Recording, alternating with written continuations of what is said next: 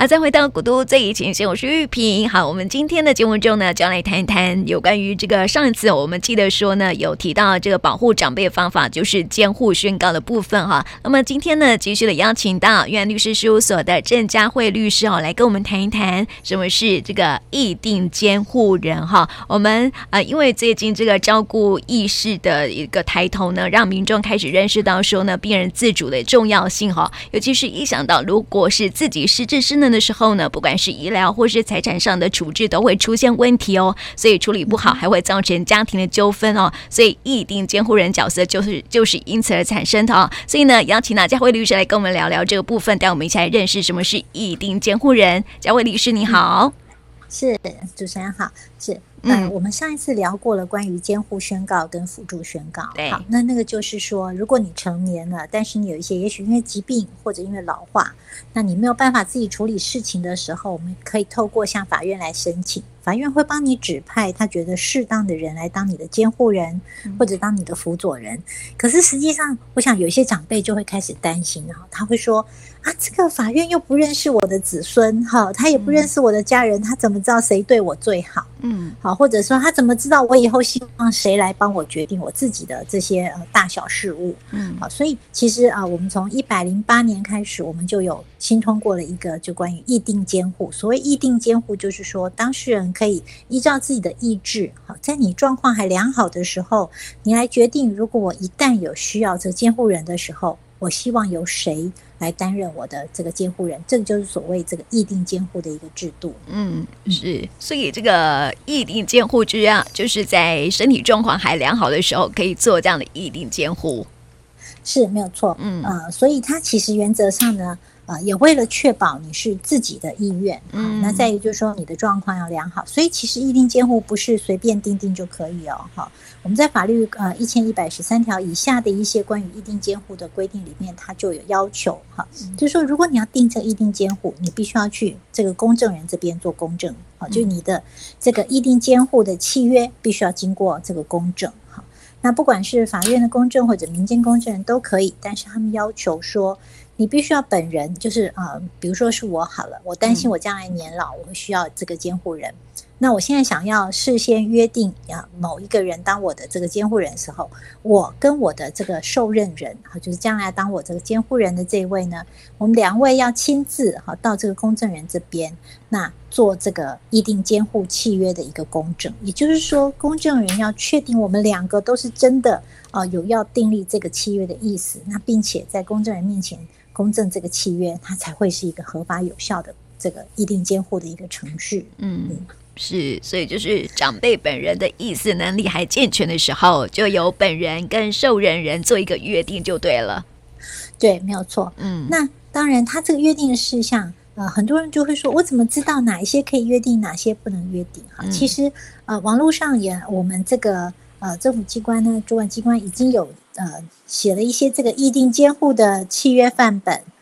对，那其实也可以供民众做一些参考。嗯，就是说，基本上，呃，你能够想到，比如说有一些关于生活管理的安排事项，好，或者说将来你可能会有一些医疗，你希望入住的医院，你希望请什么样子的看护，甚至你要在哪一些呃这个医疗院所哈的一些呃这个住院啊，或者是一些呃补助哈，或者说一些申请的事项。还有你的金钱怎么使用？关于你的退休金，或者你有一些津贴，你有补助，你要希望怎么使用？这些都可以在在你们的这个呃监护契约里面做约定。嗯、也就是说，可以把它尽量详细的约定起来。嗯，那这个在范本里面，它也都有各类的可以参考的，你可以约定的事项。嗯、那其实就可以供想要定这个一定契约呃一定监护契约的人呢，可以做一个参考。比如说，我觉得。老人家最担心就是，如果我年纪大了，你们就把我丢去安养院。我常常听到很多老人家就会说：“啊，我我老啊吼，因为都不来搞我狗，我们是都被几个人叠养老院就可怜。”嗯，好。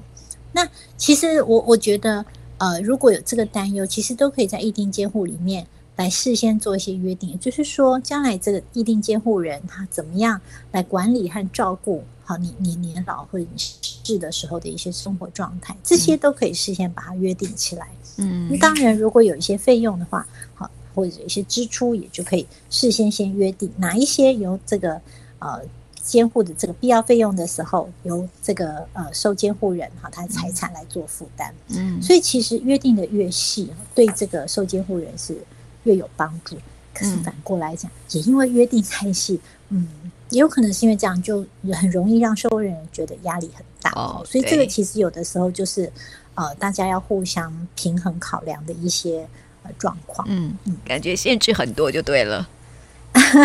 应该是说，呃，有的时候公证人会会询问的比较详细哈，嗯、就是呃，我讲一下程序，就是像我们刚刚讲，我们今天想要办这个议定监护的时候，就是本人跟我这个受任人，我们亲自到了公证人这边，哈，嗯，那当然去的时候，你大部分我们都会先已经。定好了自己的这个议定监护契约，所以你就拿去公证人这里，那请公证人做这个契约的公证。哈，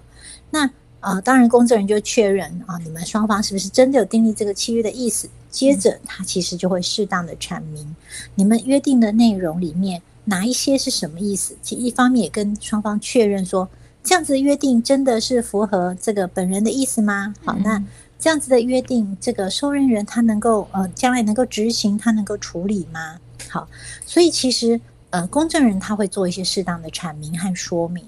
那所以其实这个时候就可以保障到双方。嗯，好，那呃，公证人阐明说明完以后，公证人就会做成一份公证书。那通常呢，这个公证书会一份让这个呃契约当事人带回去，他也照规定呢，在七天之内会把这个公证的这个文件送一份到法院去存查。那啊、呃，这个的用意是什么？就是将来万一有一天，比如说我真的年老很老了，那我已经呃失智了，没有办法处理自己事务的时候，这个时候我的这个意定监护人就可以跟法院做申请，就说，呃，我依照我们当时的意定的这个契约，好，我我已经被受委任要当这个某某某的监护人，那请法院依照我们当时的约定，就选任我好来当这个监护人。嗯，那也就是说，呃，在这个时候呢，呃。大家就比较不用担心说，哎，法院会不会不知道在几个子孙里面正好挑到了一个我们外人其实呃，或者我们家属看起来其实不适当的人当了监护人？好，因为呃，法院原则上就会依照你的意定监护契约来帮你指派你的监护人。嗯，所以其实这个对受监护人来讲是比较有保障的，因为这个就是你当时你自己挑好的人选。嗯，那还有一个就是说，呃，也有人会担心说，那。只有一个人会压力好重哈，因为大家也都知道，其实大家都各自有事业或有家庭哈。有的时候如果没有办法，呃，这样子一个人负担全部事项的时候，其实啊，我们提醒就是说，呃，一定监护的这个受任人也可以是数人哦，好，甚至你们也可以分工合作，就是说，也可以分别来约定执行的职务，还有职务的范围跟内容。所以其实。呃，这就是这些都可以适当的做讨论，都可以得到更好的一些处理方式。嗯，嗯是，所以这个议定监护它是有指定，就是由呃这个呃本人哈可以去指定受任人哈。但是我想问一件事，就是说，因为现代人哈这个孩子都生的比较少嘛，那如果膝下又无子女的话，那就不能去去这个设定说有一个议定监护的部分啦，是不是？嗯、呃，应该是说。意定监护人，他原则上他会呃，这个希望他将来要当你的监护人。好，那当然，如果你没有子女，可能就是从你的最近亲属里面来挑选。那他也有意愿的，因为我刚刚讲到有有一个重点是，你在订这个意定监护契约的时候，本人跟受任人都要一起到公证人这边做公证。嗯，好，所以其实呃，你说你没有子女，那嗯、呃，你说那怎么办？那其实你就在你的最近亲属里面做做寻找。那他也愿意的时候，你们两个一起去当去公证人这边做公证，好，那原则上啊、呃、也会符合我们整个一定监护的一个呃这样的一个程序。嗯，所以呃如果真的没有子女，我觉得倒也是不用太担心哈，因为基本上啊、呃、透过一定监护还是可以事先指定一个适当的这个监护人。嗯嗯，就是说这个呃受受任人哈，他可以是不受到任何就是亲属关系的限制就对了。呃，原则上当然希望是优先以这个亲属，嗯，好，那当然如果你真的没有的时候，好，那啊、呃、才能才从其他的这个方面来做一些搜寻，是，嗯，是，所以如果要这个呃去申请的话，哈，他需要具备什么样的文件吗？呃，通常你当然是先要到公证人这边做公证。那去公证人公证的时候，原则上都会先要求带户籍成本，或者是呃其他的一些嗯。如果曾经做过议定监护，好，那你要变更的话，比如说原本指定某甲当我的议定监护人，嗯，后来可能某甲也许有其他的哈，也许出国工作了，那就不适合了，那我就改变成某乙。那这时候你要把你历次曾经订过的议定监护的这个公证书，哈，还有这个监护契约，那一起带过来，那让这个公证人哈审视你们整个的这个订约的一个过程，那他来帮你做一个新的。或者是做一个修正，做一个变动，嗯，所以呃，原则上就是大概呃，户籍成本。那如果你有曾经做过一定监护的话，之前的契约书、公证书，啊，或者是说呃，你也许曾经有过呃什么样子的一些医师的这些呃状况，好，那必要的时候也可以请医师出具的诊断证明当做。啊，一个参考指指标，嗯，是是，所以这是这个申请的一个流程跟必备的文件了哈。这个跟法定监护是非常不同的哈，因为议定监护就是说呢，我的监护人自己来做选择哈。那法定监护人呢，就是说像我们过去就是爸爸妈妈，也不是过去啊，现在也是这样子，就爸爸妈妈就是孩子的当然的法定监护人的意思就对了。好，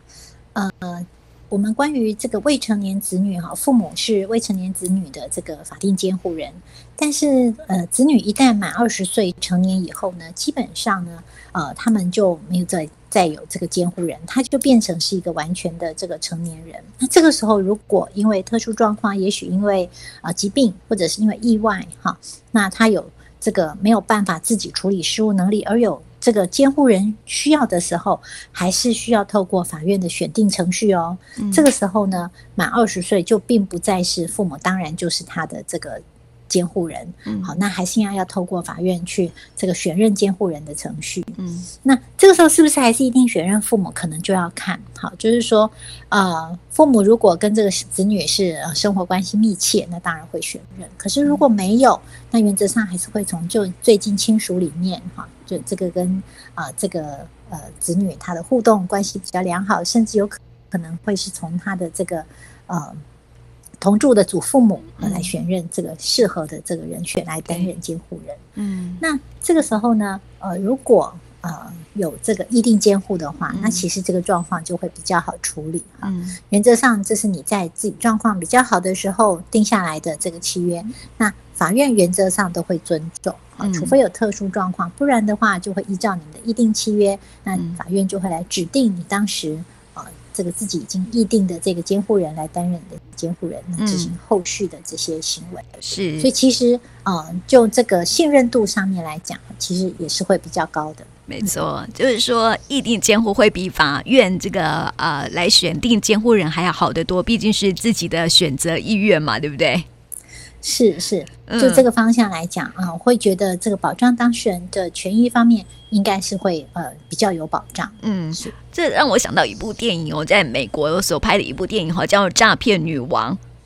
不晓得诈欺女王，不晓得律师有没有看过？佳慧律师有没有看过？有有有有哈，对啊，因为这部片子哈，就是改编自美国非常真实社会当中所那个出现的照护诈骗的事件哈，就是患有疾病的老年人呢，子女明明还在世哦，然后却一夕之间啊就被陌生人哦贴上了丧失行为能力的标签，然后被送进了安养机构哦，还自称他们是法定监护人哦，就代替他们去管理他们庞这个这些老人家们庞大的遗产。哈，所以这是一个很这个诈骗的一个真实的一个案例发生在美国哈，所以就是说，如果法定是由这个监护人是由这个法院来做法定监护人的话呢，可能就是会有这样的一个诶危机出现了哈。所以如果是议定监护人的话呢，可能就是自己比较呃信任的人来照顾自己，感觉比较安心一点。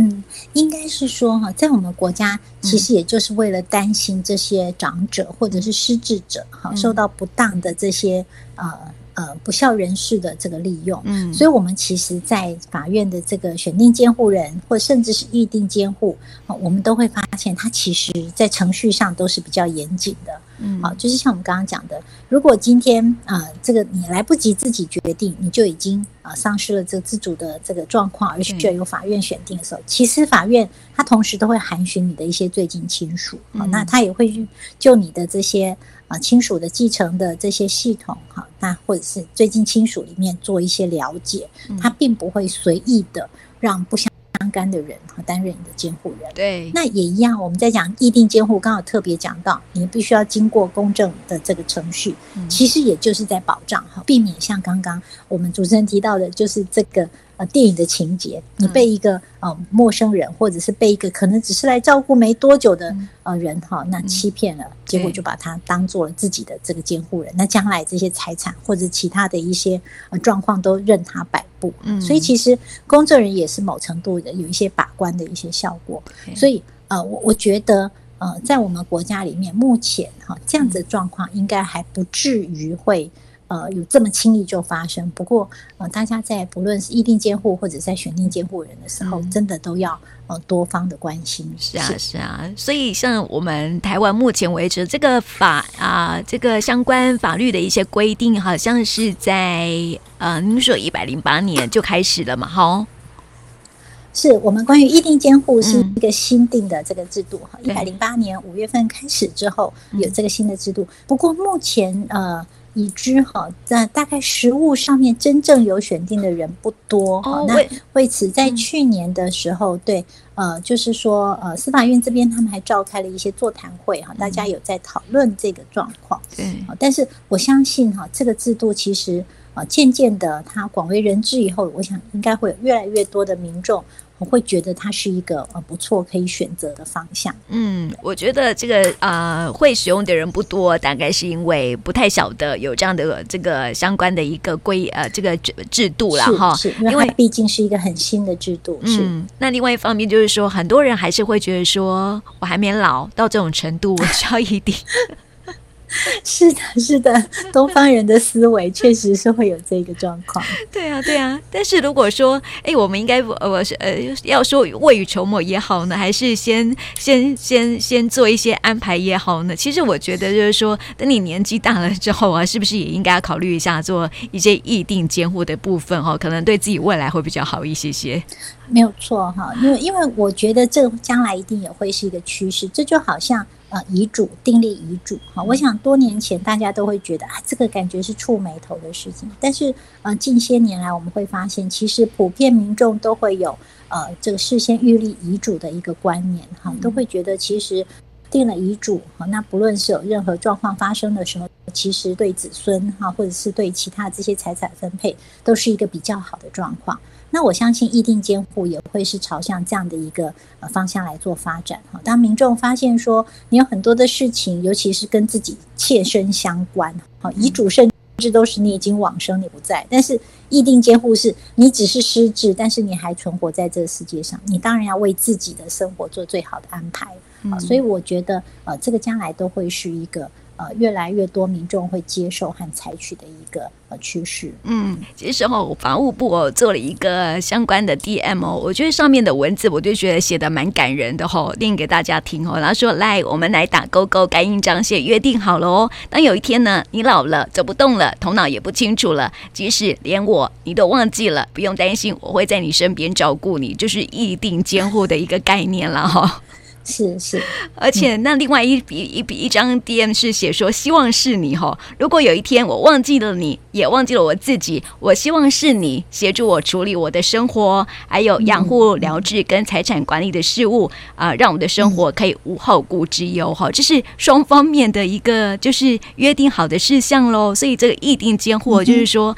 呃，家长希望说这个当然是呃我们现在的观念就是说，意定监护就是家长年纪大了之后呢，希望给子女来照顾的这样意定监护，就是指定呃意定监护人，然后通常是给子女的比较多嘛，对不对哈？希望这个孩子能够好好的照顾自己，这样子。嗯 嗯，有这样的一个概念了哈。所以我们在今天呢，就带大家一起来了解什么是意定监护，这是一个非常新的一个观念哈，也提供给大家一个新的制度，还有一些新的想法啊，提供给我们 听众朋友喽。那么今天呢，也谢谢佳慧律师，谢谢你。谢谢。